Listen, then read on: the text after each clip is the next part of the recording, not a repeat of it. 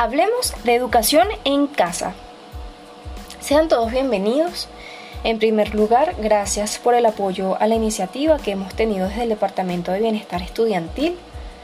Toda la información que se les ha estado suministrando parte de los resultados que obtuvimos en la encuesta que pudieron responder a través de sus correos en ese mes de abril. Entre los resultados que obtuvimos, en primer lugar, el 75% de los estudiantes manifestó preocupación respecto a la temática pandemia.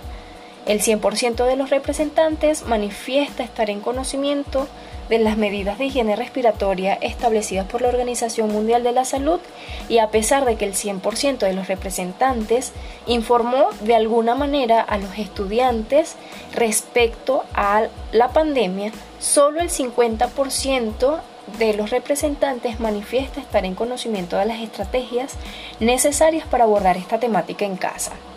Este es el último material respecto a qué y cómo informar a los más pequeños en casa. En primer lugar, es importante recordar que los pequeños aprenden a través de lo que ven y lo que escuchan principalmente.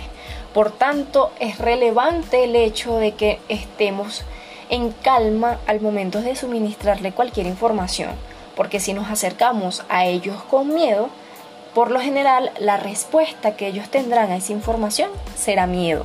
Entonces es importante pues antes de conversar con ellos quizás tomarnos un espacio para tranquilizarnos si es que algo nos está preocupando para poder luego darles esa información. También debemos monitorear o supervisar o evitar conversar con otros adultos cuando los pequeños están en casa o están cerca de nosotros, sobre todo si esa información que se está compartiendo con otros adultos está principalmente cargada de preocupación, de angustia, de miedo. Y eh, hay que evitar el que ellos naveguen solos en Internet porque es la forma de protegerlos a que se puedan topar con información que pueda generarles malestar. Recuerda seguir atento a todas las redes del colegio a través de la página web y el Instagram de la institución. Actualmente ya tenemos habilitada eh, el canal de Telegram para toda esta información que se va a estar suministrando. También puedes revisar en Uriyami a través de arroba piso B o en Instagram en arroba piso B. Mi nombre es Meliori Leal y soy la psicóloga encargada del Departamento de Bienestar Estudiantil.